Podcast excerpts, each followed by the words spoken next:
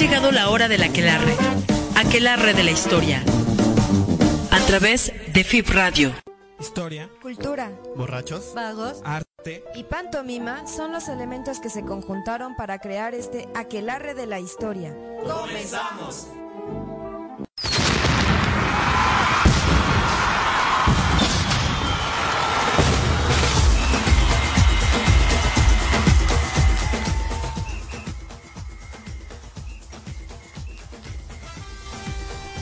Eh, eh, bienvenidos a este nuevo Aquelarre, el Aquelarre 80. Eh, vamos a hablar sobre el primer mundial de fútbol en Uruguay 1930, pero antes de ello vamos a presentar quién está en, en este Aquelarre 80. En controles está la mija. Bienvenida, mija. Hola. Hoy nos va a dar cátedra, por supuesto, como todas las semanas. Ya le apodamos No me quiero ir, señor Stark. este también está eh, Parry, eh, que es el único que pide notes y packs en WhatsApp. Y yo, me hago que eh, yo no les digo que soy, eh, ya me dicen full sedano. Eh, luego les explico, por- luego les explico por qué. Este, eh, Parry, dinos las redes sociales, por favor. Sí, eh, nos pueden seguir en el FIB Radio a través de Twitter como FIB Radio, en TuneIn como FIB Radio y también en Facebook. Y ya en nuestras redes sociales Y en YouTube, y en YouTube a, eh, FIB Radio TV, eh, que es por donde nos pueden ver en vivo ahorita también. Y nuestras redes sociales son en Facebook, Instagram, correo electrónico. correo electrónico como aquelarre de la historia y en Twitter como aquelarre-h. Así es. eh, bueno, pues entonces eh, demos Ah, espera, espera. Y eh, ahorita en Twitter, si tienen alguna duda, está Celestino, que es donde les va a contestar, muy amablemente. Así es. Que eso es lo que iba a decir. Celestino. Ah, algo más, algo más. Él es un experto en fútbol, por si quieren hablar un poquito sobre lo que ocurrió hoy en los dos partidos que hubo, él les va a responder sus dudas. Así es, es un gran experto no nada más de música, sino de deportes. Y entonces obviamente, no es que Celestino es todo un intelectual, es literatura, eh, Historia, historia, música. deportes, no es un estuche de monerías el señor. Este, de algo le aprendió a su abuelo, entonces pues obviamente el señor sabe bastantes cosas, ¿ok? Entonces, eh, dicho lo anterior, vamos a iniciar con esto que es eh, el, contexto en el que va a surgir o va a llegar el Mundial de 1930, porque obviamente es importante mencionar y es importante decir que eh, el Mundial de, Fútbol no llega de la nada y no llega porque sí, sino que hay cambios y, y transformaciones profundas tanto en el aspecto de Uruguay eh, como país como en la manera en que se tendía el fútbol eh, eh, en algún punto del camino, ¿no? Entonces vamos a ver estas dos perspectivas antes de llegar al, al Mundial. Entonces vamos a empezar primero con eh, eh, lo que estaba sucediendo, el contexto en el que está surgiendo este Mundial y para ello nos vamos a retrasar unos, eh, unos años eh, bastante para conocer quién es José Valle y Ordóñez, que es uno de los presidentes más importantes que ha tenido Uruguay, que le va a dar un, eh, un profundo cambio a, lo que está sucediendo, eh, que es un hombre bastante importante. Y para ubicarnos un poco vamos a hablar lo que va a ser la segunda mitad del siglo XIX. Eh, a partir de que eh, José Valles eh, y Ordóñez empieza a fundar su primer periódico, el periódico El Día, donde va a ir trasladando ideas que serán después constantes en la manera en que vea el gobierno, porque en el día va a empezar a hablar sobre todo sobre la igualdad del hombre y la mujer, sobre la sociedad, sobre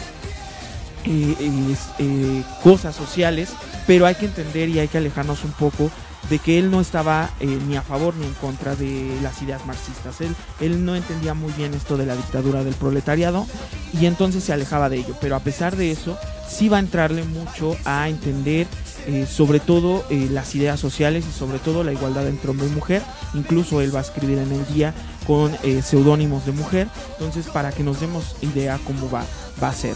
Primero va a llegar a la presidencia eh, a partir de eh, los años 80 eh, a Uruguay y a partir de ese momento va a tratar de dar cambios. Como llega a esa primer presidencia es con la idea de unidad nacional y paz. Es decir, tratar de tranquilizar y de modernizar de alguna manera Uruguay para poderlo llevar a cabo y llevar pues estos cambios que se está proponiendo. Sí, creo que también para comprender un poquito este personaje tenemos que entender la propia va a ser algo parecido en gran parte de toda Latinoamérica eh, durante la primera mitad del siglo XIX. Segunda, ¿no? No, la, primera. La gran dificultad que va a existir para eh, formar un Estado-Nación va a estar lleno de, de guerras, de conflictos entre países vecinos y Uruguay no va a ser la razón. Entonces, por eso es tan importante resaltar este Él está exactamente en ese momento en que ya se empieza a consolidar un Estado y se empiezan a dar estos primeros pasos para empezar a surgir eh, de manera ya más ordenada, podríamos decir. Sí, y es justamente eso. Hay que entender, obviamente, que estamos, eh, están apareciendo estos hombres que tratan de darle reformas, que tratan de darle mejoras a sus países, como lo hemos estado viendo en algún punto del camino. Eh, Roca en, Argentina con la conquista del desierto, Porfirio Díaz y Benito Juárez en, eh, México, o en este caso eh, José Valle y Ordóñez en Uruguay. ¿no? Entonces hay que entender eso, que, que no son ajenos a los cambios y a los procesos que están sucediendo estos hombres y que estos hombres obviamente también están empezando a empaparse de las ideas que suceden en Estados Unidos, en Europa, porque obviamente se supone que son los civilizados, se supone que son los que tienen la importancia, son los ricos, son los burgueses, y entonces sus ideas es traerlas y tratarlas de colocar dentro de esto para, pues ahora sí que entrar al concierto de las civilizaciones eh, organizadas, ¿no? Entonces esa es la, la idea. Eh, ah, es importante decir que en la primera presidencia de eh, Valle y Ordóñez, lo principal que va a suceder es la revolución de Sarabia en 1904, que es una revolución sobre todo que contrasta con las ideas que tenía eh, de Valle y Ordóñez, en el sentido de que él apostaba más por la industrialización, los obreros, trabajar a favor de ellos, mientras que Sarabia estaba viendo más por el campo. Un poco nos recuerda a lo que hacía Madero y Zapata en su momento en 1910 en México, pero que obviamente aquí es en 1904. El choque entre ellos dos, el choque y las ideas que cada uno tiene, si bien es cierto que los dos están a favor de lo social, el, contraste está en eso. Uno apoya lo urbano, el otro eh, el campo. Y se van a enfrentar durante todo un año completo. Sin embargo, en 1904 va a lograrse imponer Valle y Ordóñez. Sarabia va a ser eh, asesinado por una bala, que no se tiene muy claro quién fue, pero que va a ser por ello. Y entonces eh, Valle, y Ordóñez deja la presidencia, eh, le toca a un nuevo presidente, sin embargo él va a irse a Europa a conocer un poco cómo está sucediendo la cosa. Esto va a ser en 1907. Sobre todo se va a empapar de esas ideas de lo que está sucediendo. La clave donde va a estar es sobre todo París, que es como la nación muy moderna y que eso no es ajeno a estas a estos lugares y a esta América Latina hay que recordar que tanto Porfirio Díaz como Roca, también eh, tanto uno en México como el otro en Argentina, se van a estar empapando estas ideas de lo que está sucediendo en París y París obviamente representa la ciudad eh, pues clave y exitosa que ellos quieren tratar de, traer a, sus propios países, ¿no? Y en 1911 eh, Valle, y Ordóñez va a regresar a la presidencia y entonces ahí sí va a suceder el cambio grande que va a traer Uruguay. Sobre todo porque va a ser, eh, a partir de lo que vio en Europa, va a traer eh, profundas reformas a lo, que, a lo que va a tener y sobre todo son reformas en lo económico, en lo laboral y en lo social. Reformas que sobre todo se está fijando en darle peso al Estado, nacionalizar cosas como los bancos, eh, la electricidad y todos estos elementos en laboral, eh, esta idea de las ocho horas y de estar peleando por estas cosas, y en lo social seculizar varios elementos que tiene el Estado, así como eh, darle peso a la educación y darle apoyo a las mujeres, sobre todo a partir del divorcio, ¿no? que son claves bastante importantes. Claro, lo que se llama el Estado benefactor, ¿no? Él ve que el Estado debe controlar aspectos básicos de la economía y empezar a crear ciertas leyes sociales. Ve que si, eh, los, ricos, los grandes empresarios tienen mucho poder, pueden limitar muchos de estos políticas. Entonces por eso la idea de de que el Estado tenga eh, empresas claves con las que pueda llevar adelante estas claves. Eh, aquí un claro ejemplo de esto fue el general Lázaro. Así es. Y para resumir esta idea, me parece que podemos decir lo que una frase que es muy conocida en Uruguay, construyamos el país modelo donde los pobres sean menos pobres y los ricos menos ricos, para nuestros hijos y los hijos de nuestros enemigos o nuestros adversarios. Es decir, tratar de construir este Estado-nación, este Estado benefactor, a partir de eh, estos elementos y a partir de eh, ir controlando sobre todo la economía. Asimismo, es importante decir que este cambio y esta eh, eh, transformación que se está haciendo sobre todo se va a concentrar en Montevideo, que es la clave y el éxito que, que se va a tener. Sobre todo se van a traer parques, monumentos, eh, avenidas para darle un cambio total a Montevideo, porque Montevideo obviamente es lo importante, es la industrialización, es traer y Montevideo se va a convertir en ese campo y en ese sector donde van a estar transformándose tanto los sectores este donde, donde van a convivir todas las clases sociales. Pero es importante decir que el campo, como comúnmente sucede en este tipo de transformaciones, se va a ir quedando relegado, ¿no? Porque eso es importante decir. Mientras Montevideo se veía bastante bien, lo que se decía al interior y de una manera despectiva cuando decimos al interior, quería decir que eh, todo lo demás no estaba modernizado, ¿no? Todo estaba dejándose de lado porque obviamente lo importante era esto. Y algo que es sumamente importante es entender los parques, porque los parques es algo que se ve como eh, de alguna manera controlar al, el ocio de las personas y que de esa manera el Estado pueda, digamos, que organizarlos, ¿no? Para que no se les salga y para que no se vayan, eh, pues ahora sí, dispersando y de esa manera los controlando. Entonces creo que, que es bastante importante entender eh, este panorama así como muy resumido. Obviamente hay que profundizar en muchas cosas porque Valle, Valle y Ordóñez es una figura bastante interesante y bastante importante dentro de Uruguay. Pero creo que con estos elementos eh, nos podemos dar una idea de por qué Montevideo va a ser eh, escogido eh, como la, la, candidata ideal para al, albergar un mundial, ¿no? Porque se está transformando y se está cambiando completamente. A pesar de que Ordóñez ya no va a estar en la presidencia y que va a morir en 1929, obviamente todos los cambios y todos los, los, sectores que hizo le van a dan a Uruguay un soporte bastante interesante. Aunque creo que sí es importante mencionar que como todo el mundo se va a ver afectado por eh, el inicio de la Gran Guerra. Eso va a ocasionar, ellos exportaban muchísimas cosas. Entonces cuando empieza la guerra, esto eh, se, viene abajo. Una parte importante y, la fuerza, lo fuerte que estaba su gobierno es que se mantienen durante 10 años, si bien no siguen produciendo, se bajan, se tienen que detener algunos de las reformas que está llevando a cabo, ya para 1924, 1930, ya cuando los mercados empiezan a funcionar de, nuevo, el propio gobierno uruguayo también. Y, este periodo de 1924 a 1930 van para arriba eh, eh, con mucha fuerza, ¿no? El igual que el caso mexicano, cuando Estados Unidos empieza a, a recuperar México no va a ser la excepción, van a ir juntos, ¿no? El caso uruguayo ocurre lo mismo y también por eso es comprensible cómo logra llevar eh, adelante este mundial. Tiene el, la capacidad económica para hacerlo, ¿no? Sí, sí, totalmente de acuerdo y me parece que entonces es bastante interesante esta manera. Entonces vamos a dejarlo eh, hasta este punto, ya más o menos entendiendo que es Uruguay en el contexto político y social. Y entonces, mija, ¿con qué seguimos? Con una canción, es de Rodrigo, la mano de Dios. Ok.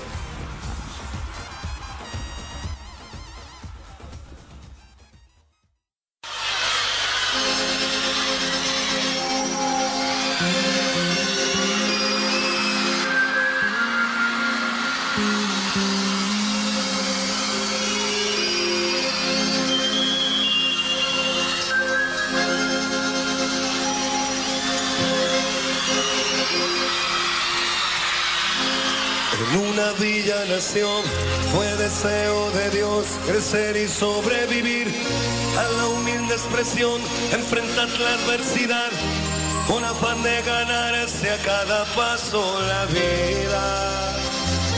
En un potrero forjó una zurda inmortal con experiencia, sedienta ambición de llegar de cebollita.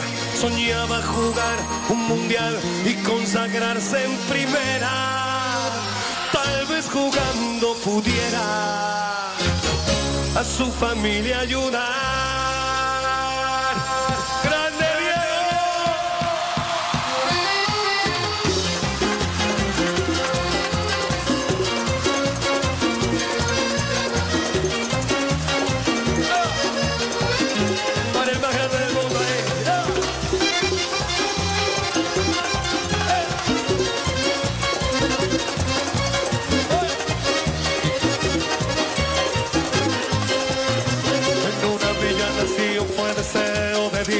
Y sobrevivir a la humilde expresión, enfrentar la adversidad con afán de ganarse a cada paso la vida.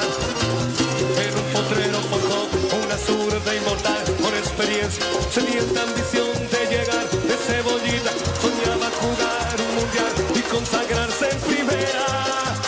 Tal vez jugando pudiera a su familia ayudar.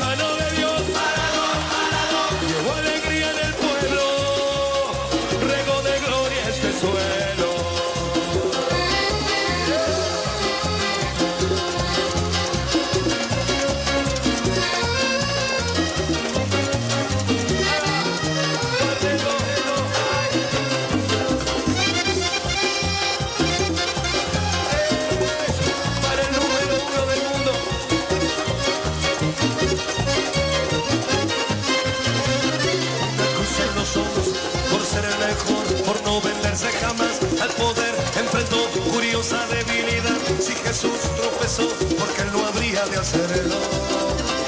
La fama le presentó una blanca mujer de misterioso sabor y prohibido placer en su actual deseo. Dios habla otra vez involucrando su vida y es un partido que un día el Diego está por ganar. A poco que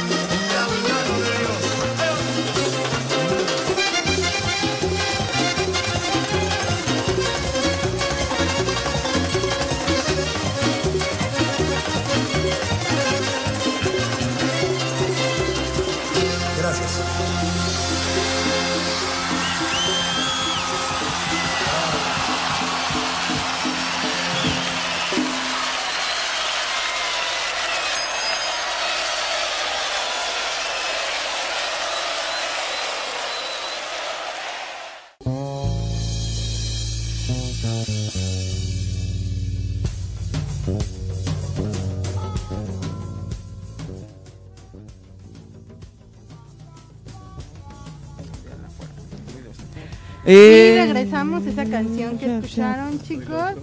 Era de Rodrigo.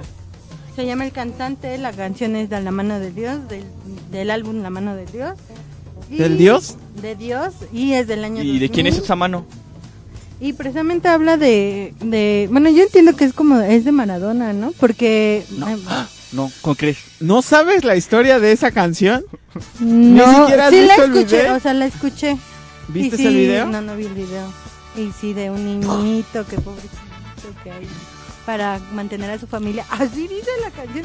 Bueno, me puede. ¿De qué? Sí, Habla de la historia de Maradona Ah, y lo que hizo ven. en el Mundial de Fútbol, si no me equivoco, desde el 70, ¿no? Del 84. Bueno, el chiste es que, en si no me equivoco, es en el 70 o en el 84 cuando mete la mano eh, y mete el gol con la mano. Eso es lo que le da el triunfo a Argentina. Es la mano de Dios. Por eso es la mano de Dios. está bien. Ok. Seguimos con esto porque si no, aquí va a arder Troya. Si quieren más datos curiosos, pídanselos a Celestino. A hashtag- En el Twitter. no, en Twitter, a que la guion más H. Él tiene unos bien interesantes. Sí, con el hashtag Celestino Dinos de Fútbol. Sí. Así, bien bonito. Ok, vamos con lo que sigue. Y Parry, ¿qué sigue? A- a- Platícanos sobre la historia del fútbol. ¿Cómo es que surgió el fútbol? ¿Qué es esa cosa? Ay, Dios mío. Dice que, eh, a ver, el fútbol es... Sé que nace en Inglaterra. Y luego... Eh, pues no sé más. ah, ¿Ese no era el rugby? A ver, el fútbol eh, va a nacer en Inglaterra, como lo dijo Parry, pero sobre todo es un fútbol eh, para la clase alta, sobre todo se está dando en las universidades, en las escuelas, y tampoco se- hay una división clara entre el fútbol y el rugby. El rugby es, eh, tienen ciertos cruces, tienen ciertos orígenes, y como les decía, es sobre todo eh, para la clase alta. Los obreros no participaban dentro de esto porque eso era que se pusieran ociosos y no servía para nada porque obviamente ellos solo sirven para trabajar y para ponerse a que el rico gane, ¿no? O sea, los trabajadores no tienen que tener ocio por- porque pues no. Imagínate, se salen de control luego pobrecitos, ¿no? Pobres ricos, Ya no les dejan Sí, ganancias varo, a no, los ricos. Obviamente, ¿no? Entonces, el fútbol empieza a surgir así. Incluso podemos mencionar que eh, el fútbol eh, en Inglaterra va a ser de los primeros que van a empezar a evolucionar poco a poco. Sobre todo porque es un fútbol que, eh, como les decía, en un primer momento se compara con el rugby, después va a cambiar y va a empezar a poner sus propias reglas, se va, va a eliminar las manos para solo usar las piernas, también eh, va a entrar la religión incluso a verla, porque obviamente decían, bueno, pues a lo mejor es bastante importante eh, si los comercializamos y le damos un dinero a los jugadores, pues entonces obviamente eso quiere decir que es bueno. Acordémonos que para la religión anglicana, bueno, sí, anglicana es importante eh, que pues no importa, ¿no? Mientras deje dinero y mientras pagues, pues tú puedes hacer lo que quieras y eres libre. Entonces es, eh, Inglaterra es de los primeros que empiezan a pagar sueldos a, a, a los, a los jugadores para que empiecen a hacer. Sin embargo, era una élite muy concentrada. ¿Qué es lo que va a suceder cómo es que va a llegar a, eh, sobre todo a América Latina? Eh, principalmente hay que acordarnos que como mencionó Parry Espate, al espate. final- Y luego la- los fifis, como la misa, ¿cómo permitieron que eso llegara a las clases populares? Para eso iba, espérate. Ay, Dios. Me quedé con la duda de que no lo ibas a decir. Sí, espérate, pues para allá voy. Sí, va, Aguanta. Eh, entonces, obviamente, eh, ¿qué pasa en América Latina? América Latina, sobre todo lo que es Argentina, Uruguay, Brasil, empiezan sobre todo a ser colonias inglesas. Es un poco lo contrario a lo que pasa en México. En México, sobre todo, el capital es estadounidense, sobre todo al final del, eh, del porfiriato es estadounidense, y entonces traen a los ingleses para equilibrar la balanza. Eso no pasa en América del Sur. En América del Sur lo que tenemos es un equilibrio donde los ingleses pesan más su capital y obviamente lo que ellos quieren es que los estadounidenses equilibren la balanza. Pero al estar los ingleses ahí, obviamente ellos empezarán a traerle cosas y sobre todo los patrones empezarán a ver como bastante bien que eh, los trabajadores de alguna manera empiecen a trabajar y a su vez puedan ocupar su tiempo y les dan la chance de crear equipos dentro de la fábrica para que se disputen entre ellos, para que empiecen a, a tener fútbol y entonces de esa manera, pero ojo, es controlado a partir del patrón. El patrón les está dando como una concesión a esos, a esos jugadores para que lo hagan, ¿no? O sea, no es de a gratis ni es eh, nada más porque sí o para que se diviertan, no, es una concesión que el patrón amablemente le da a- al trabajador para que se... Entonces no va a ser esta onda del cuidado del cuerpo ya es una onda más burguesa, más de Es los que eso niños viene- ricos. Exacto, eso viene del inglés, así se ve, pero de este lado no, este lado es más como una concesión que le da el patrón al... al eh, Es algo así, en vez de que se empede, que se ponga a jugar. Exactamente. Y obviamente a partir de eso pues ya tiene su entretenimiento y entonces va a querer regresar al a seguir trabajando porque ya se divirtió. En algún punto del camino es eso. ¿ok? Entonces eso es bastante importante. Pero algo que es bastante interesante, Uruguay sobre todo, que es eh, sobre todo un, un lugar que se está empapando de estas ideas inglesas y de este tipo de términos, pues obviamente empieza a desarrollar el fútbol y empieza a crecer bastante la idea y poco a poco va siendo una ruptura y ya no solo va a ser a las fábricas, sino el mismo gobierno y aquí entra eh, José Ibáñez y Ordóñez, va a empezar a también a tratar de que el fútbol ya no sea solo de las fábricas, sino que también sea parte. Hay que entender reglas básicas dentro del fútbol y que eso es importante. Sobre todo se hacía en los meses en que era verano, porque obviamente el- eh, eso viene de Inglaterra, eh, porque en ese momento pues había como una cierta tranquilidad en la producción y entonces había un, como un corte. Entonces, por eso se hacía en- entre junio y julio, es que por eso que los mundiales se juegan en esas fechas, entonces para que nos demos una idea, eh, también obviamente se empieza a pagar al, al jugador, acá todavía va a tardar bastante en, en pagarlo, incluso va a ser más bien con, con el mundial de fútbol. Pero esa es una 1930. discusión, eso sí le un poquito, esa es una discusión entre entre lo que son los mundiales y las olimpiadas, las olimpiadas que tienen un sesgo más ¿Qué son las olimpiadas? eh, donde van las de cada cuatro años igual, donde son distintos deportes. Esas son las olimpiadas. A ver, las Olimpiadas, eh, es importante decir algo sobre las Olimpiadas. Las Olimpiadas eh, surgen en Grecia en algún punto del camino. Ah, no, no, o sea, yo, yo me refiero a las olimpiadas Espera, de hoy. sí, sí, sí. Oh, sí, ya sé a dónde se a dónde vas. Gre- eh, obviamente Grecia, pero obviamente las Olimpiadas modernas van a empezar a surgir sobre todo en Inglaterra, que es la que eh, empieza a empujar, porque hay que entender dos claves en esto. Inglaterra y Francia son los dos motores, son los, las dos grandes potencias y son las dos que están impulsando Sí. estos grandes eh, eh, eventos deportivos. Por- primero el- las Olimpiadas que empiezan a organizarse, que sobre todo son europeas, porque son los que están participando, no tanto de este lado, eh, y obviamente eh, es como un sector muy, muy cortado, ¿no? Ah, y, entonces, más bien, lo que ellos están haciendo es, dicen, el deporte tiene que ser amateur. Pero ese era un problema porque los únicos que tenían tiempo libre exactamente eran los burgueses. Entonces, eh, limitaban muchísimo la participación de otro tipo de clases sociales, de grupos sociales.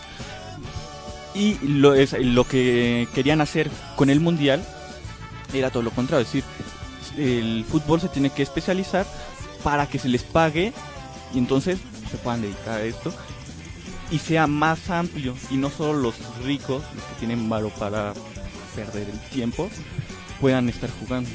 O sea, ahí también hay una diferencia de, de cómo el propio fútbol o, o la propia la, la propia FIFA ya está viendo A ver, no, espera, espera. Ver Pero esto. no, me, no, no metas tan a- ahorita la FIFA. La FIFA es un organismo que va a surgir mucho tiempo después.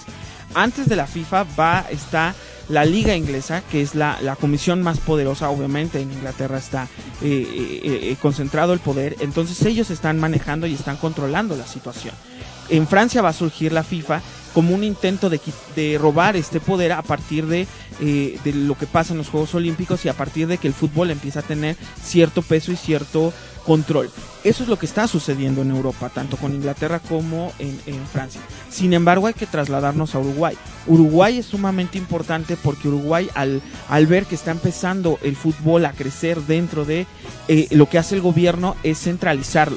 Y obviamente su primer objetivo es internacionalizarlo, llevarlo más allá de la simple idea de Montevideo y de la simplemente liga. Y poco a poco lo va a ir haciendo. ¿Cómo? Primero creando ligas, eh, invitando a Brasil y Argentina y hacer como un mundialito entre ellos, hacer un- una competencia entre estos, luego obviamente con Paraguay, luego obviamente van a invitar a otros, eh, pero de Sudamérica y poco a poco ellos van a ir controlando. Va a surgir la Comebol, que es uno de los organismos importantes y que van a ser de los que eh, empujen eh, poco a poco eh, traer el mundial. Pero hay que entender eso, Uruguay, sobre todo con estos organismos que se están creando, son a partir del gobierno. El gobierno los está controlando, el gobierno es el que los está teniendo, el que lo está haciendo en sí para eh, lograrlo y para tener control sobre ellos. Entonces hay que tener claridad en esto. Uno está eh, eh, la liga inglesa en, en Inglaterra, la FIFA en Francia y la Comebol en Uruguay, principalmente Uruguay, y sobre todo que es controlada, aquí viene lo, lo interesante, por eh, Va- Valle y Ordóñez, eh, sobre todo sus familiares que empiezan a controlar y empiezan a tener posición. Entonces estos tres organismos se están, eh, sobre todo están compitiendo entre ellos por ver quién logra establecer eso. Y será bastante interesante cómo todo esto termine con los Juegos Olímpicos, tanto de París como de Ámsterdam, en el 24 y en el 28. Sobre todo porque va a ser la participación de Uruguay que aquí es bastante interesante. Uruguay no era un país tan conocido, era un, país hasta cierto punto exótico y raro para los europeos, porque todos ellos estaban acostumbrados a lo que hacen. Y obviamente, de repente Uruguay empieza a ganarle a potencias como Alemania, como Bélgica, como los mismos ingleses, y que poco a poco van teniendo el control. Entonces, eh, que hayan ganado dos, eh, dos Juegos Olímpicos seguidos, el 24 y el 28, ganan la medalla de oro, eso obviamente los convierte en algo. Y eso también se va a capitalizar para el los gobiernos uruguayos. ¿En qué sentido? En que obviamente eh, en esta manera en que les decían eh, los exóticos, los raros, los latinos, entonces obviamente eso lo van a aprovechar para decir, vean, somos distintos, somos diferentes. ¿Y cómo somos diferentes a partir de esto? Sin embargo, lo que más va a llamar la atención de la selección uruguaya en, en tanto en, en París como en Ámsterdam va a ser sobre todo que son los primeros que empiezan a hacer cosas como la vuelta olímpica, como términos raros que en ese momento no se usaban y a empezar a usar negros como jugadores, que tampoco se tenía en ese lado y que eso No, va a ser aprovechado.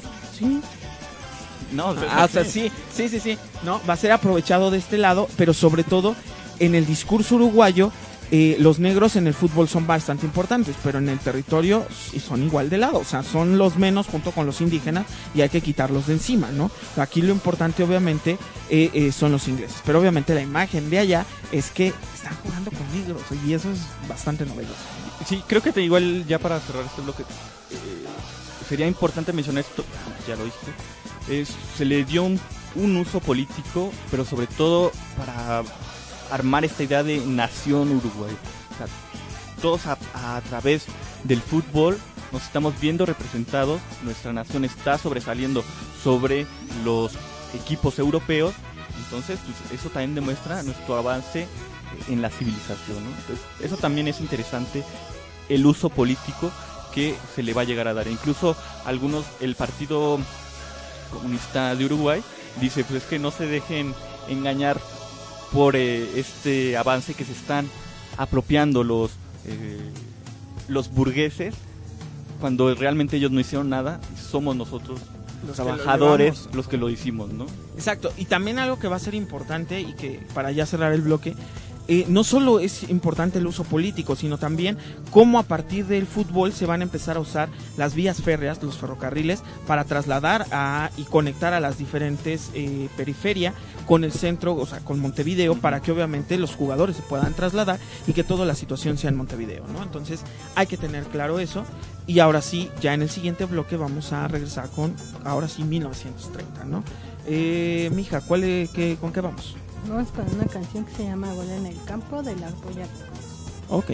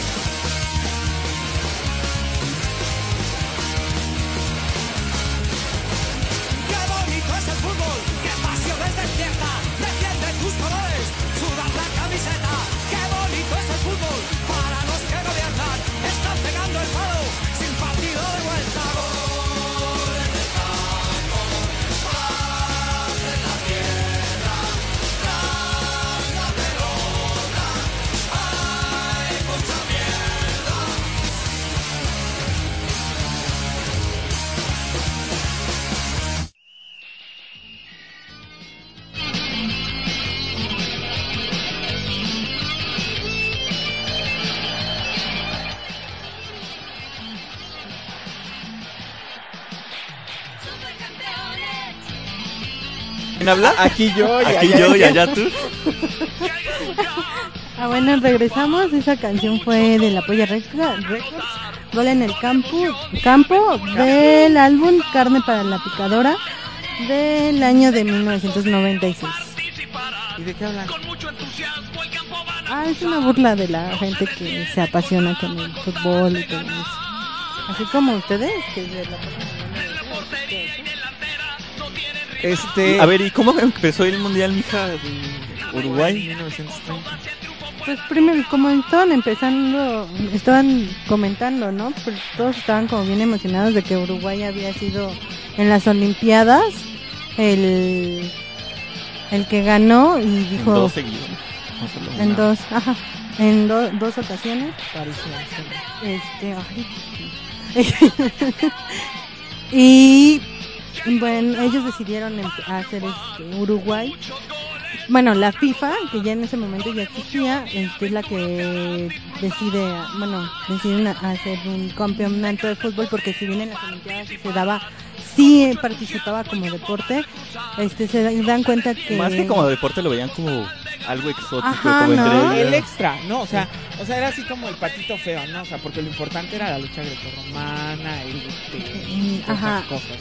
Entonces decían que sí habría que hacer un campeonato aparte y empiezan a organizarse y pues deciden que fuera en Uruguay. No, no, ver, espérate. Son varios los que van a pedir la Va, bueno, sí, pero Entre también está Europa. Italia, Ajá. está España, que sobre todo son las dos candidaturas más fuertes para, para Hungría, Holanda, Suecia, Uruguay. Pero pues, supongo que por- precisamente por toda la, la posguerra no, no hay recursos, ¿no? También Había tres cosas que en la candidatura de Uruguay que pesaban bastante. Uno, el que obviamente es campeón dos veces en los, en los Juegos Olímpicos. Eh, otra es que van a festejar su centenario en 1930, Ah, que es la jura de la Constitución Sí, sí, sí. en 1830, entonces festejaban su centenario. Y la tercera y la más, eh, una de las más relevantes, es que obviamente eh, estaban proponiendo pagarle a la Pagar todos los gastos del viaje y el alojamiento de todos los. Exactamente. Pero a- a- ahora hay que. a- eh, eso era bastante interesante, ¿no? O sea, para ahorita yo quiero ver quién, quién alza la mano y dice yo pago todo, ¿no? Si no, pregúntale a México en 2026, va a tener 10 partidos solo, solo porque no tiene dinero para construir más estadios. De los 80 eh, juegos que se van a hacer en 2026, 60 son para Estados Unidos, 10 para Canadá y 10 para México. ¿Quién lo va a hacer después de lo de... Y el Pero- de- oye, y- pero en este y lo momento ya de- vamos a hacer Venezuela del Norte, ¿no? Este, seguimos con Ay, Uruguay, soy- sí, porque esto estaba muy mal. Su chiste fue ay, lo- Pero, a ver, y... No, o sea, yo, o- eso que decías, ¿no? Que ahorita a ver quién se lanza después de las experiencias de Italia y de Brasil, que sus economías valieron a los cuántos años, como a los tres, ¿no? Ajá. Ajá. Tuvieron problemas financieros muy cabrones. Pues Bueno. no creo que alguien quiera lanzarse. Bueno, a menos de que seas es de primer mundo y no creo. Exacto. Entonces, obviamente, por eso es que empieza a empujar eh, sobre todo la candidatura de Uruguay y poco a poco todas las dema- los demás países poco a poco se van bajando y hasta que eh, Uruguay se va quedando y es anunciada. Pero hay que entender algo. La FIFA tiene demasiados problemas. No es tan fácil eh, nombrar al campeonato mundial, sobre todo porque tiene la competencia con la liga inglesa, que Mm. es la que quiere mantener el control, la que quiere tener el poder. Entonces a la FIFA no le ve bastante agradable. Asimismo, no hay que entender que en ese momento no existen como ahora diferentes organismos en cada uno de los países que se encargaban de decir, ay, bueno, vamos a votar por este. No, pues no. O la compra de votos como en Qatar.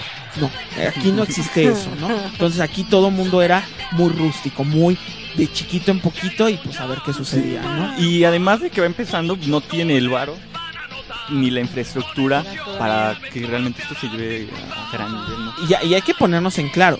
Justamente en el año en que lanzan la candidatura y que lo aceptan, estamos hablando de que eh, viene la crisis económica en Estados Unidos, eh, la burbuja se ha roto y entonces aquí viene lo bastante interesante. Segundo, eh, Hitler está apareciendo en Alemania y empieza a estar controlando y a ganando poder político. Entonces eh, bastante eh, interesante. Y aparte, para acabarla de, de, de amolar, empiezan también a, a surgir las dictaduras en Argentina. Entonces, bastante interesante cómo está en lo político eh, el contexto mundial. Sin embargo, Uruguay no se ve así. Uruguay se ve como una sociedad feliz, o al menos eso es lo que quiere pretender el, el gobierno eh, en turno, ¿no? Pues que tienen años de que creíamos al principio. ¿no? Sí, eh, y, y sobre todo, obviamente, decir, somos poderosos queramos, ¿no? Entonces, eh, es bastante la promesa y entonces bastante. Y pues nada, ah, eh, la FIFA acepta que sea Uruguay y entonces aquí van a venir los problemas. Antes de la inauguración, primero hay que construir... Bueno, Bueno, ¿qué a es? eso sí, de, yo quise decir que al saber que la primer copa va a ser de este lado, muchos dicen, Que no. ¿cómo vamos a ir a ese lugar Pueblo. alejado de la civilización? Uruguay, Entonces, o sea, ¿qué es esto? entonces muchos países Y luego empiezan Montevideo. No, ¿y cuánto tiempo te ibas a hacer? no? Sí, porque hay que, hay, hay, hay que acordarnos que ahí no hay, no hay no hay aviones. Sí, no. Estamos sí. apenas en los barquitos, entonces. En- en- soy Bélgica y trasládate para acá. Entonces muchos países empezaron a rechazar la invitación, ¿no? Y, y obviamente también la presión que comete la, la, la liga inglesa, ¿no? que también los Ujú. empieza a decir a. Me traicionas, ¿sabes cómo te va? Y entonces en ese sentido solo 13 países van a decidir venir al primer mundial. Que va a ser Francia, Bélgica, Yugoslavia, Rumania, Uruguay, Argentina, Estados Unidos, Chile, México, Bolivia, Brasil, Perú y Paraguay. Y de hecho los europeos que llegan a venir es porque les ponen como que bastante presión para que acepten, ¿no? Y no solo presión, sino es importante decir que para Uruguay, Uruguay lo importante y lo, lo- la clave era que vinieran europeos. Ese era, Sí, era el objetivo Sí, sí, principal. cierto, sí. Y sobre todo hay que entender algo. Muchos de los países que vienen, sobre todo, tienen puestos claves dentro o de la FIFA o dentro de la Comebol o dentro de las empresas que se están invitando. Entonces, obviamente, por eso es que generan presión y pues de esa manera llegan. En el caso de México y en el caso, de, sobre todo México, pues en 1930 estaba gobernando. Estábamos en el maximato, entonces pues aquí estábamos con una fiesta, habíamos matado a Álvaro Obregón y estaba Plutarco Elias Calles haciendo su fiesta, pues, ¿qué más da mandar a estos, no? Pues total, a ver qué pasa y a ver qué sucede, ¿no? Eh, Estados Unidos está con su burbuja, pero maneras decide mandarlo. Y en el caso de Brasil, Perú, Paraguay, Uruguay, Bolivia, pues al final, o sea, sobre todo eh, eh, Argentina eh, y Brasil ya han jugado con Uruguay, de alguna manera pertenecen a la Comebol, entonces pues digamos que tiene cierto control, ¿no? Es más, pero hay que entender esto que, que les decíamos hace rato que no tiene infraestructura la FIFA para hacer las cosas, entonces la manera en que se hace es mandarle la carta al ministro o al diplomático y que él se encargue de ver las relaciones para que traigan a las elecciones, ¿no? Entonces obviamente ese es el primer paso. Ya después de logrado que ya van a venir algunas elecciones, también hay que construir eh, pues la infraestructura y sobre todo el estadio. El estadio más eh, importante para ellos es el estadio centenario, que es el que se va a construir, que es importante mencionar que la idea original era un estadio diferente, pero obviamente el presupuesto, las prisas y todo no alcanzaba para construirlo y el, el- en sí el estadio centenario se va a ir construyendo a lo largo del siglo XX, ¿no? Entonces poco a poco se van a ir integrando todos los elementos que se prometieron. Pero en ese momento pues poco a poco se fue haciendo y es importante decir que eh, fueron casi más de 1200 hombres los que se pusieron a trabajar en el estadio eh, en tres turnos, eh, día, mañana, en, el día, en la tarde y en la noche. Obviamente los sueldos no eran buenos, pero obviamente pues era la necesidad, ¿no? Entonces construir ese estadio sobre todo otra vez marcando esta idea de que se va a poner cerca de un parque, ¿no? Que, es lo que mencionábamos al principio, porque obviamente hay que resaltar esto, el ocio, la importancia y el control, ¿no? Entonces se está haciendo. Pero también es interesante entender que este estadio, cuando se entrega y cuando suceden las inauguraciones, no había entradas, no había no había escaleras para entrar al estadio, se tuvieron que hacer escaleras, pues ahora sí que, digamos que hechizas de alguna manera para que pudieran entrar los jugadores, la gente, era un relajo salir del estadio porque no estaban las avenidas completas. Pero bueno, el chiste es que tendrían el ¿no? Que, que la, otra clave. De hecho, no Eh, para iniciar mundial no está listo, entonces se necesitaron, debido a lluvias, necesitaron dos estadios que no estaban pensados usarse, que fue el eh, Gran Parque Central y el Estadio Positos, por eso mismo, ¿no? Eh, no estaban listos en ese momento, ya está el tercer partido que va a ser de Uruguay, no recuerdo quién, ya se inaugura eh, este, el Estadio Centenario. Así es, y que se iba a inaugurar justamente en la fecha en que se jura la Constitución, ¿no? que es el 18 de julio, eh, que es cuando se jura esto, y entonces ahí se inaugura. Y entonces, pues ya, echar a andar eh, esto, ¿no? Sobre todo es un mundial muy básico, si ustedes lo ven, es un- no, no tiene la, lo que va, lo que vemos ahora, la fiesta y la emoción, y la- no, es un mundial muy chiquito, ah, lo inaugura México y Argentina, Son cuatro grupos, ¿no? A México y Argentina y Argentina le da una rastriz a México 4-0 si mal no me equivoco. Entonces, bueno, bueno, México siempre ha- le han dado una rastriza, bueno, no. De repente como que brilla por, por algo. La final va a ser Uruguay contra Argentina. Va a ganar Uruguay, evidentemente. Va a ser el primer campeón del mundo. Pero es importante decir eso. eh, el mundial sobre todo va a reflejar para Uruguay la manera en decirle al mundo unidos", ¿no? O sea, como para Porfirio Díaz era poner ferrocarriles y andar haciendo fiesta, eh, para eso el- eh, es, es- el fútbol, ¿no? Ese fútbol que inventaron los europeos, pero que es eh, por ahí había, no me acuerdo si es Eduardo Galeano el que dice que si, pa- que si el, padre de- de- del fútbol son los ingleses, la madre porque al final de cuentas la perfección. Además hay que decir que dentro del mundial de Uruguay van a inventarse palabras que para ahora son normales para nosotros, ¿no? La vuelta olímpica, eh, ¿cómo se llama esta? Eh, gol olímpico, o sea, términos que en ese momento no se conocían y que Uruguay los va a ir incorporando, sobre todo a partir de los sectores bajos, que es de lo que se integra a las elecciones, y que algo que también se nos olvidó mencionar es que muchas veces estas eh, se hizo el mundial en junio y en julio para que los trabajadores pudieran venir, para que les dieran permiso eh, el- eh, sus elecciones y sus, obviamente porque eran trabajadores, y se hicieran, también se empezó a plantear la idea de pagarles sueldos para que no dependieran de la fábrica y no, y, no hacerlo, ¿no? Cuando ya los ingleses ya lo habían hecho desde hace tiempo, pero la FIFA apenas se le ocurrió hacerlo para tratar de, jalar gente. ¿Cuáles van a ser las consecuencias después de 1930? Sobre todo, eh, si hablamos de fútbol en específico, eh, el fútbol se va a eliminar de los.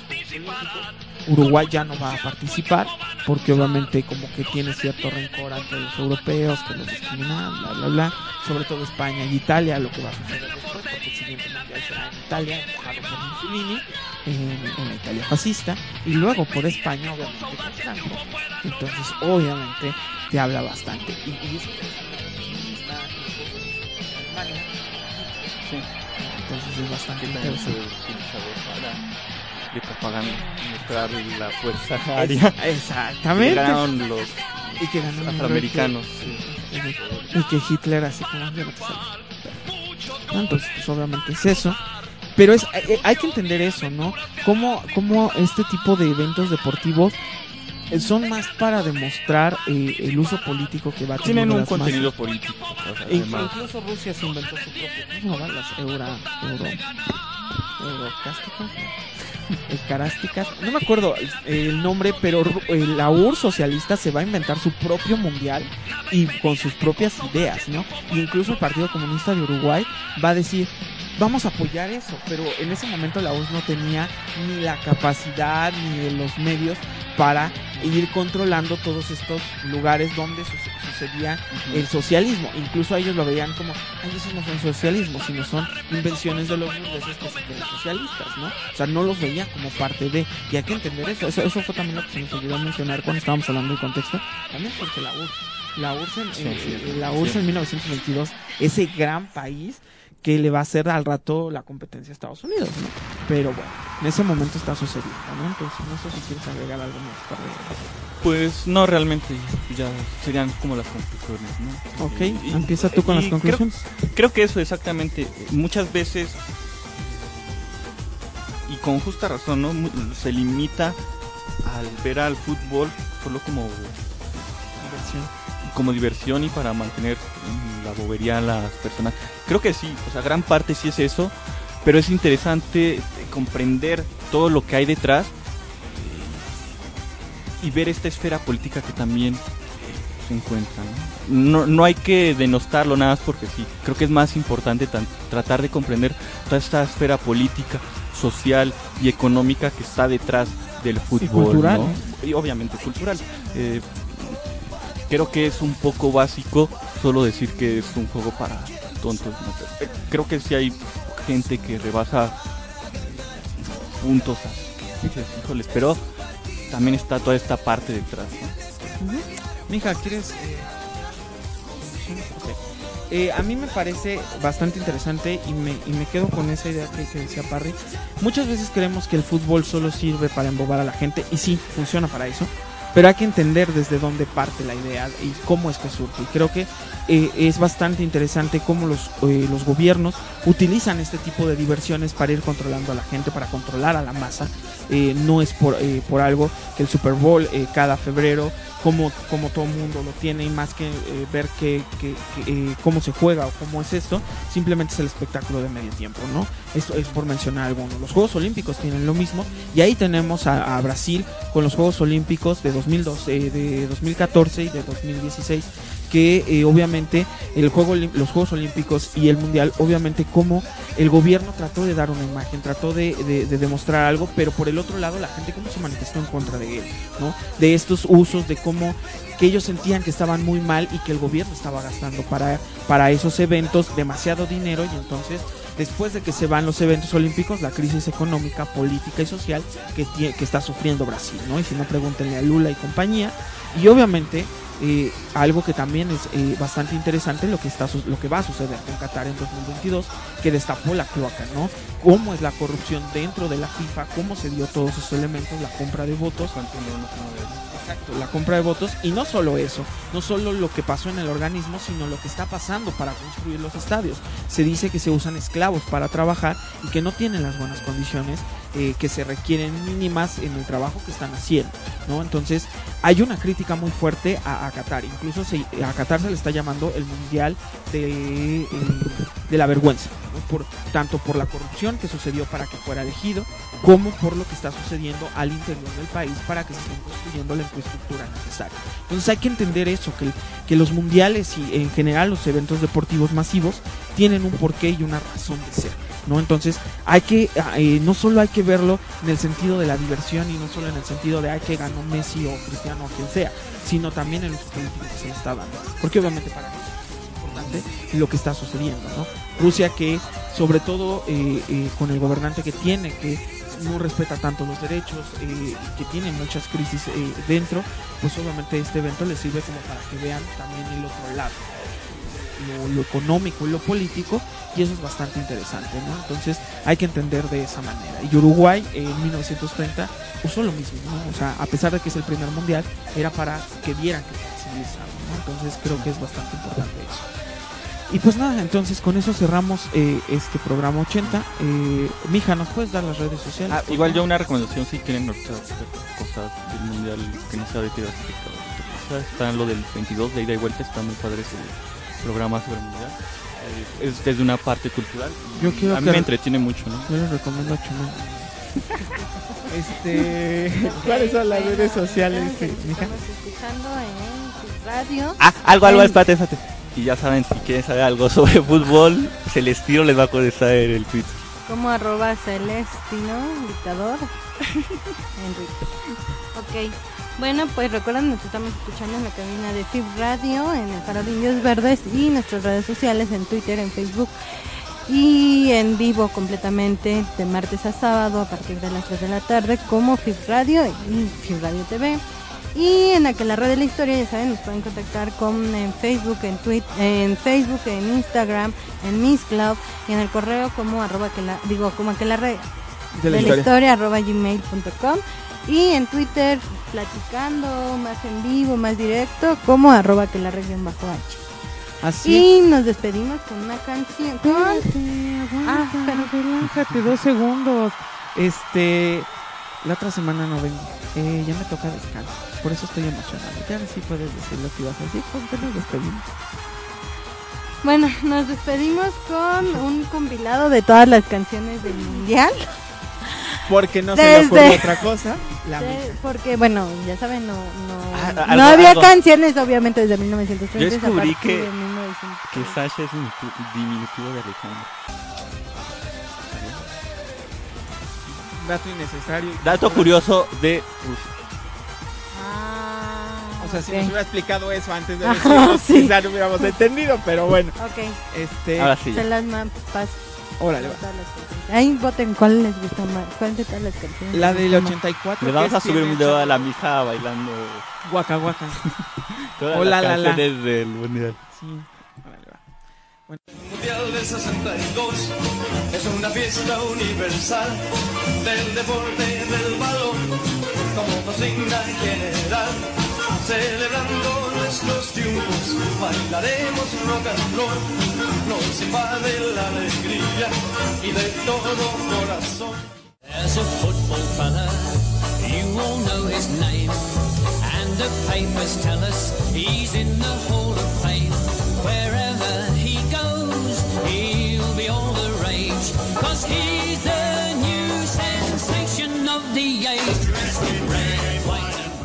Bienvenidos a nuestro país, gente hermana de todo rincón, y en la cancha que gane mejor, el campeón. Sean bienvenidos a nuestro país, gente hermanas de todo rincón, y en la cancha que gane mejor, el campeón. Fútbol México 70.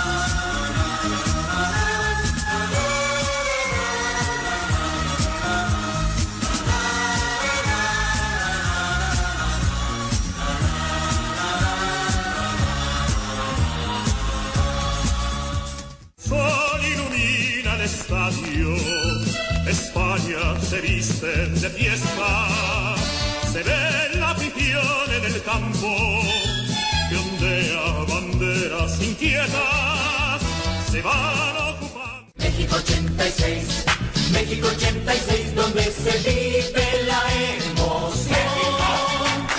México 86, México 86,